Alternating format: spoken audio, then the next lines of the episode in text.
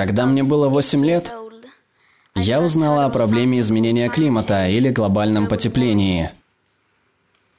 И о том, что это было результатом нашего образа жизни. Меня просили выключать свет, чтобы сэкономить энергию, и собирать макулатуру, чтобы сэкономить ресурсы. Я помню, как меня удивило, что люди, живые существа наряду с другими, способны изменить климат Земли. Ведь если бы мы действительно были тому причиной, мы бы просто ни о чем другом не говорили. Только об этом говорили бы по телевизору.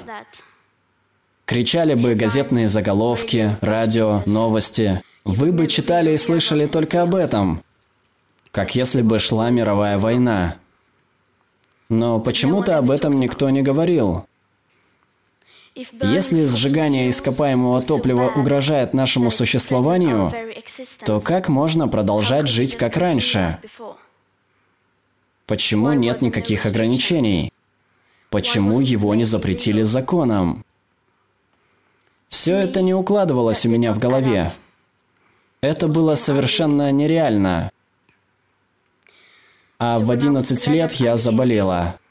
Я впала в депрессию, перестала разговаривать и перестала есть.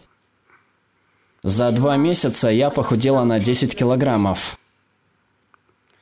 Позже мне поставили диагноз синдрома Аспергера, ОКР и селективного мутизма. По сути, это означало, что я говорю только когда считаю нужным. И сейчас один из таких моментов.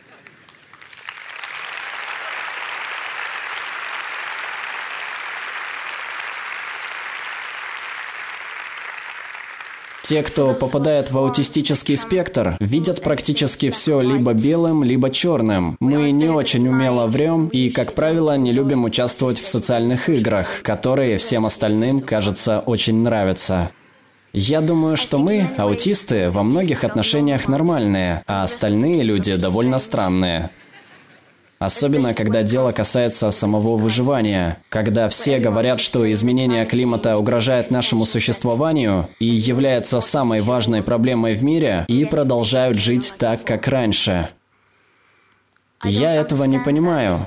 Потому что для прекращения выбросов мы же и должны их прекратить. Для меня это либо черное, либо белое. Нет никаких серых зон, когда дело касается выживания. Либо мы продолжим существовать как цивилизация, либо нет. Мы обязаны измениться. Богатым странам, как Швеция, нужно снизить количество выбросов как минимум на 15% в год. Так мы сможем сдержать повышение температур в пределах 2 градусов. Однако, как недавно продемонстрировала МГЭИК, предел в полтора градуса Цельсия гораздо существеннее уменьшит воздействие на климат. Но трудно даже вообразить, что это значит в плане сокращения выбросов. Казалось бы, СМИ и все наши лидеры должны были говорить исключительно об этом, но они об этом даже не упоминают. Никто никогда не упоминает о парниковых газах, уже скопившихся в системе, или о том, что загрязнение воздуха скрывает потепление, так что когда мы прекратим сжигать ископаемое топливо, уровень потепления окажется намного выше, возможно от 0,5 до 1,1 градусов Цельсия. Едва ли можно услышать о том, что мы находимся посередине шестого периода массового вымирания, когда каждый день исчезают до 200 видов живых существ, что уровень вымирания на сегодня в тысячу, десять тысяч раз выше, чем считается нормальным. Мы едва ли слышим о равноправном или справедливом подходе к вопросам климата, четко изложенном в Парижском соглашении, а это совершенно необходимое условие для их решения на глобальном уровне. Это означает, что богатым странам необходимо свести к нулю выбросы в течение следующих 6-12 лет при нынешней скорости выбросов. И это для того, чтобы люди в более бедных странах смогли бы повысить свой уровень жизни за счет развития уже ставшей для нас обычной инфраструктуры, вроде дорог, школ, больниц, чистой питьевой воды, электричества и прочего. Ведь разве мы вправе ожидать от таких стран, как Индия и Нигерия, что они начнут заботиться о климате, если мы, уже имея все, ни секунды не заботимся ни об этом, ни о наших обязательствах согласно Парижскому соглашению? Так почему же мы не сокращаем выбросы?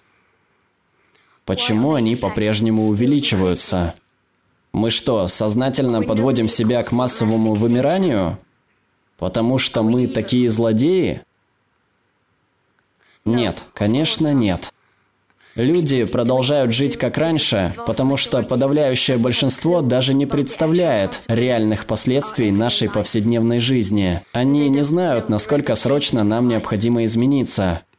Мы уверены в том, что все понимают масштабы проблемы. Но это не так. Потому что откуда нам знать? Если и правда настал бы кризис, если бы он был вызван нашими выбросами, вы бы заметили какое-то движение. Не только затопленные города, десятки тысяч погибших и целые груды разрушенных зданий. Вы бы услышали о введении ограничений. Но нет. И никто об этом даже не говорит. Нет никаких срочных встреч, нет заголовков, горячих новостей. Никто не ведет себя так, как будто кризис уже настал. Большинство климатологов или политиков от партии зеленых продолжают летать по всему миру, есть мясо и молочные продукты. Если я доживу до 100 лет, я застану 2103 год. Говоря сегодня о будущем, никто не задумывается дальше 2050 года. К тому моменту я в лучшем случае проживу меньше половины своей жизни. А что же дальше? В 2078 году я буду праздновать свой 75-й день рождения. Если у меня будут дети или внуки, возможно, они проведут этот день со мной. Может быть, они спросят меня о вас, людях, живших в 2018 году. Возможно, они спросят, почему вы ничего не сделали, когда было еще не поздно.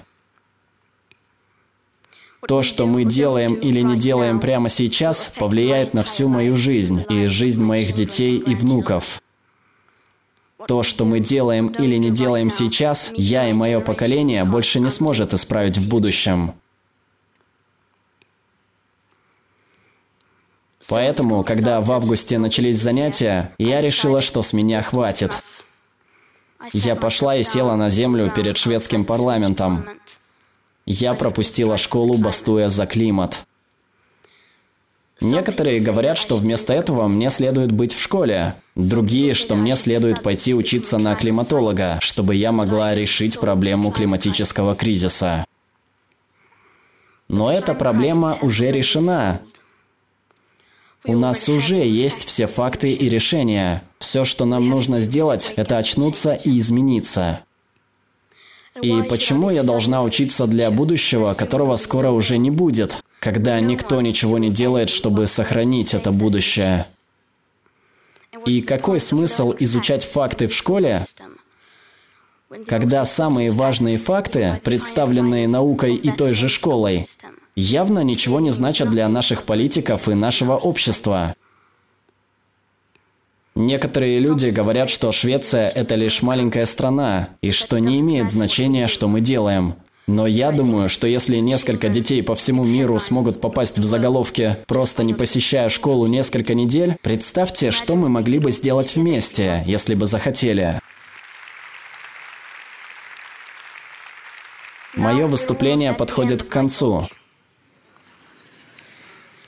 И именно здесь люди обычно начинают говорить о надежде, солнечных батареях, энергии ветра, циркулярной экономике и так далее. Но я не собираюсь этого делать. У нас за спиной 30 лет призывных речей и позитивных идей.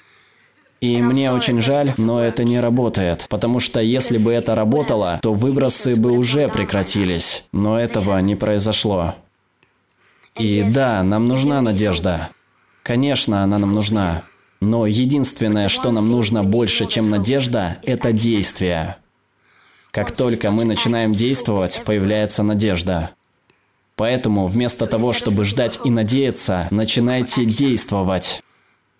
Тогда и только тогда придет надежда.